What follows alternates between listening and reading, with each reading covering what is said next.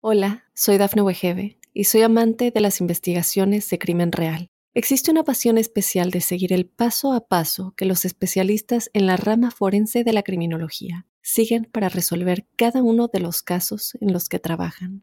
Si tú, como yo, eres una de las personas que encuentran fascinante escuchar este tipo de investigaciones, te invito a escuchar el podcast Trazos Criminales con la experta en perfilación criminal, Laura Quiñones Orquiza en tu plataforma de audio favorita. En el artículo de hoy vamos a dividir los pros y contras de contar calorías, ya que hoy en día parece existir en las redes sociales dos bandos enfrentados y hablar de alguna de ellas trae consigo controversia. Por un lado, hay un bando que lo que hacen es defender a muerte que tu peso se rige por lo que comes y gastas. Lo verá reflejado cuando se refieren al acrónimo CICO, Calorías in, calorías out. Da igual lo que comas según ellos. Lo importante es el balance energético. Por otro lado, el bando del otro extremo son los que defienden que las calorías no influyen para nada.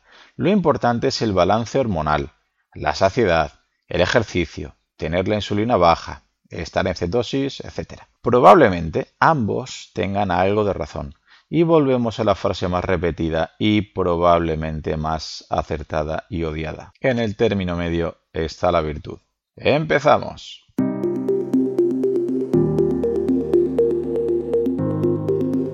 Hola a todos, bienvenidos al podcast Profe Claudio Nieto, un lugar en el que te facilito información sobre hábitos de vida saludables de una manera práctica y sencilla con un vocabulario apto para todos los públicos, sobre nutrición, entrenamiento o fisiología para que puedas ir de la teoría a la práctica. Este capítulo pertenece a la serie de pérdida de grasa, en la que quiero que aprendas realmente cómo funciona este proceso fisiológico y para ello es necesario conocer en lo básico tu metabolismo, para que luego, según tu contexto, puedas actuar de una manera o de otra. En los próximos minutos vas a ver los contras de contar calorías, tanto las que entran, in, como las que salen, out. Problemas de registrar calorías que ingiero. Problemas de esas calorías in. Primero, ¿dónde se dirigen mis calorías? Puede ser que estés muy motivado y te bajas una aplicación y una báscula de cocina y te dedicas a pesar y a anotar y a registrar todas las calorías. Vamos a poner que en una comida registras, por ejemplo, mil calorías. Pero esas mil calorías, ¿a dónde van? Pues voy a complicarte la vida un poco. Podrían ir al músculo, podrían ir a la grasa o incluso se podrían enfocar a reparar un tejido dañado como en una lesión o en una operación o para tu sistema inmune. ¿Y de qué depende a dónde van destinadas estas mil calorías? Pues de muchísimos factores. Si vengo a hacer un periodo de ayuno y estoy vacío, pues es probable que estas mil calorías vayan a rellenar depósitos vacíos o evitar un catabolismo. Si hace dos horas que comí otras mil calorías y ya estoy lleno, pues es probable que estas mil calorías ya sean un excedente. Y si acabo de realizar un entrenamiento y estas mil calorías me sirven para recuperar, no es lo mismo que en el caso anterior. Y si tengo los depósitos de glucógeno llenos y estas calorías se me acumulan en grasa, y si tengo los depósitos de glucógeno vacíos y estas mil calorías se van a rellenar estos depósitos de glucógeno. Y no solo eso, podríamos hablar de la fase del periodo menstrual en la mujer, de la edad, del estado de tu microbiota, del entorno metabólico, etc. Entonces, espero que estéis entendiendo que comer mil calorías pueden tener mil caminos distintos.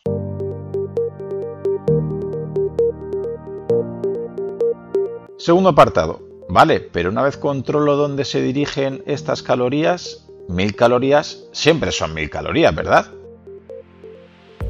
Deberías saber que todas las calorías no son iguales. Cada macronutriente tiene una respuesta distinta en el cuerpo, por lo que hay que matizar cuántas calorías vienen de la grasa, cuántas vienen de los carbohidratos y cuántas vienen de la proteína. Las diferencias son notables. Pero mil calorías del mismo grupo de alimentos ya sí que son las mismas, ¿verdad? Mm, lo siento tampoco. Los alimentos cambian con los tiempos y formas de cocinarlos, al alterar la energía que absorben.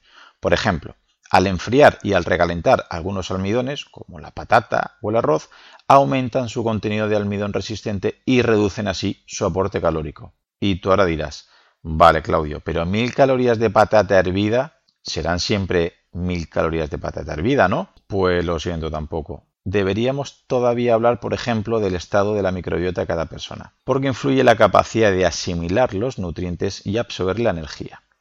Una vez más, el estado de las bacterias de tu intestino y de tu colon te ayudan o te perjudican mucho más de lo que creemos. ¿Y sabes qué influye también? La saciedad. Es muy bonito calcular que debes comer unas calorías. En la fisiología las matemáticas no son la ciencia más exacta precisamente, ya que tu cuerpo no tiene un contador de calorías. No comemos calorías, comemos nutrientes que luego pasan a electrones para tu mitocondria. Tu cuerpo lo que entiende es de hambre y de saciedad. Tienes que entender una cosa que es imprescindible.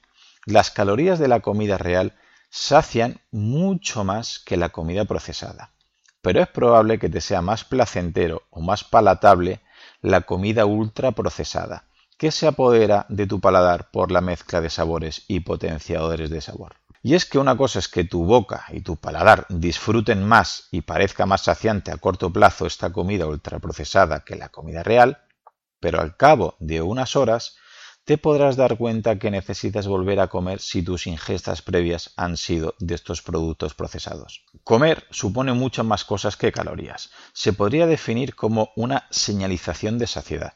No es una expresión correcta, pero es para que me entiendas el concepto que te intento explicar y los alimentos más saciantes suelen ser más ricos en proteína, fibra y agua. Y los menos saciantes todo lo que lleve harina refinada, azúcares y grasas vegetales sometidos a altas temperaturas. Y a esto se refieren los críticos de esta vertiente de cuantificar, que una caloría no es una caloría, ya que 50 calorías de, por ejemplo, una manzana me van a saciar mucho más que 70, 80, 90 calorías de comida basura.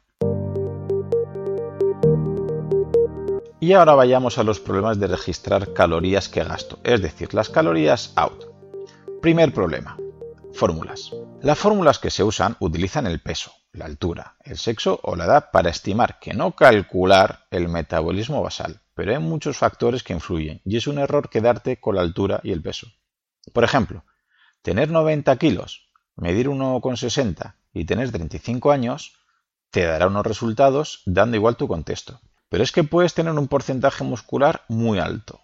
Puedes hacer deporte a diario, sin estrés porque no tienes hijos, no tienes problemas económicos, con un alto nivel de grasa marrón y dormir 8 horas al día. O puedes tener también 90 kilos, medir 1,60 y tener 35 años, pero una musculatura inexistente.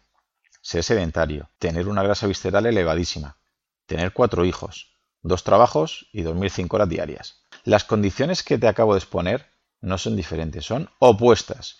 Y aunque los dos ejemplos pesan 90 kilos, miden 1,60 y tienen 35 años, su metabolismo es distinto, es opuesto. Por cierto, las mujeres con el ciclo menstrual varían casi un 15% su metabolismo y hay un polimorfismo específico de un gen llamado FTO que reduce el metabolismo hasta más de un 10%. Así que como ves, la fórmula para saber las calorías que gastas con tu metabolismo basal es cuanto menos imprecisa. Segundo error, tipos de calorías y termogénesis. La termogénesis es un concepto que viene del griego termo, temperatura, y génesis, inicio, formación. Es la cantidad de calorías que gasta tu cuerpo para digerir este alimento. A mayor termogénesis, más calorías gastarás para hacer la digestión. Cuando igualamos las calorías y los macronutrientes, la comida real produce más termogénesis que la procesada. Otro punto a favor de comer comida real para perder peso y dejarte de barritas, batidos y demás. Además, cada macronutriente genera un gasto diferente. La proteína, por ejemplo, produce una termogénesis mucho mayor que la grasa o que el carbohidrato. Con lo cual ya tenemos otro punto a favor para subir la proteína a la hora de perder grasa corporal. Tercer problema, vías metabólicas. Hay procesos energéticos que activamos. Por ejemplo, al hacer una dieta baja en azúcares y almidones que activa la gluconeogénesis. Gluco significa glucosa, neo significa nueva, génesis significa formación. Y este proceso metabólicamente requiere mucho gasto energético, porque está creando glucosa y al crear esta glucosa de nueva formación necesita mucha energía. Es por esto que hacer una dieta paleo, una dieta keto, una dieta low carb, es decir, una dieta sin prácticamente hidratos de carbono, puede al principio ser poco ventajosa respecto a otros protocolos, dado que arañan unas cuantas más calorías en este proceso. pero no te preocupes tampoco ni te vengas muy arriba. El gasto calórico extra tampoco es muy exagerado. Cuarto problema, entrenamientos. Puede ser muy motivante ver que mi reloj deportivo me indica que con el entrenamiento he quemado 300, 400 o 500 calorías. Pero lo siento, no es una medición, es una estimación. Y te aseguro que por desgracia hay dispositivos que se alejan bastante de la realidad. Por ejemplo, pongamos tres casos para que veas la diferencia según el contexto interno. Correr 10 kilómetros con 100 metros de desnivel y a 12 kilómetros por hora sería un entrenamiento estándar y el reloj deportivo siempre marca que gastas lo mismo. Pues bien, si nunca esa persona ha practicado atletismo, las primeras sesiones le costarán mucho incluso terminarlas, porque el organismo no estará acostumbrado a ello y su cuerpo usará bastantes calorías y energía para poder terminar este entrenamiento. ¿Cómo termina este ejemplo? Fatigado, mareado y con agujetas un par de días. En consecuencia, su cuerpo ha gastado muchísimas más calorías. Pero cuando va pasando el tiempo, su organismo se adapta. Y esa carrera de 10 kilómetros a 12 kilómetros por hora ya no te causa tanto estrés, por lo que el cuerpo no tendrá que usar tantas calorías y energía para poder terminar este entrenamiento. ¿Cómo lo terminas ahora? Pues con una ligera fatiga, pero sin mareos y probablemente no tengas nada de agujetas ni molestias al día siguiente. Y en consecuencia tu cuerpo ya está gastando menos calorías para este mismo entrenamiento. Y si sigo durante meses haciendo este tipo de entrenamiento, llegará un momento que el cuerpo no le supone ningún estrés prácticamente. Un cuerpo más eficaz usa menos calorías para el mismo estímulo. Se ha adaptado. Con estos ejemplos comprenderás que de manera externa hablamos siempre del mismo tipo de entrenamiento. 10 kilómetros a 12 kilómetros por hora con 100 metros de desnivel. Pero se han obtenido respuestas bien distintas. Aquí radica la importancia de entrenar aumentando la carga estresora, bien incrementando poco a poco el estrés del entrenamiento, bien aumentando la velocidad que corro, o los kilos que levanto, o descansando menos entre series, etc.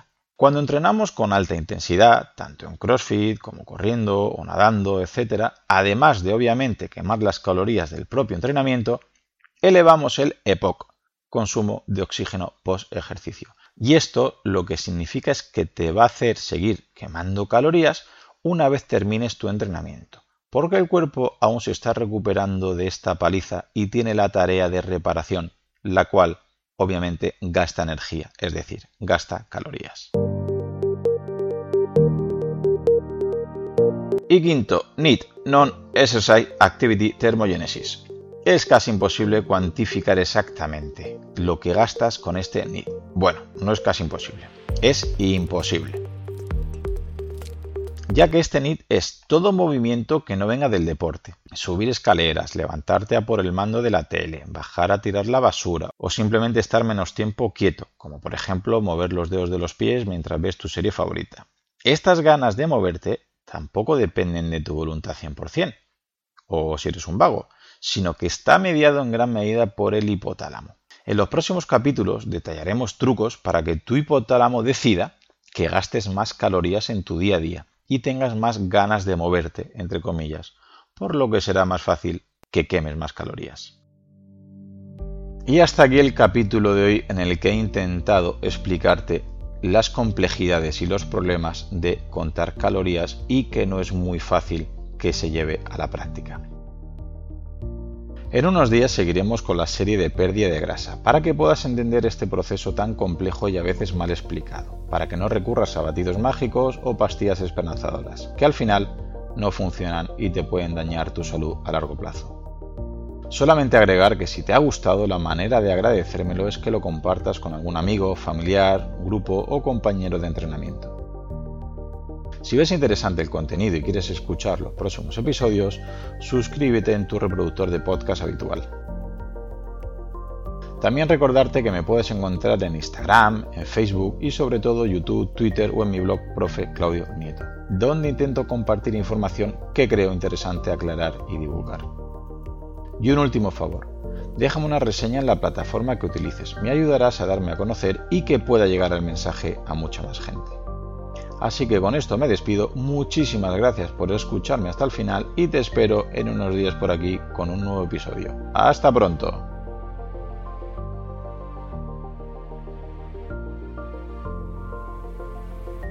Hola, soy Dafne Wegebe y soy amante de las investigaciones de crimen real. Existe una pasión especial de seguir el paso a paso que los especialistas en la rama forense de la criminología siguen para resolver cada uno de los casos en los que trabajan.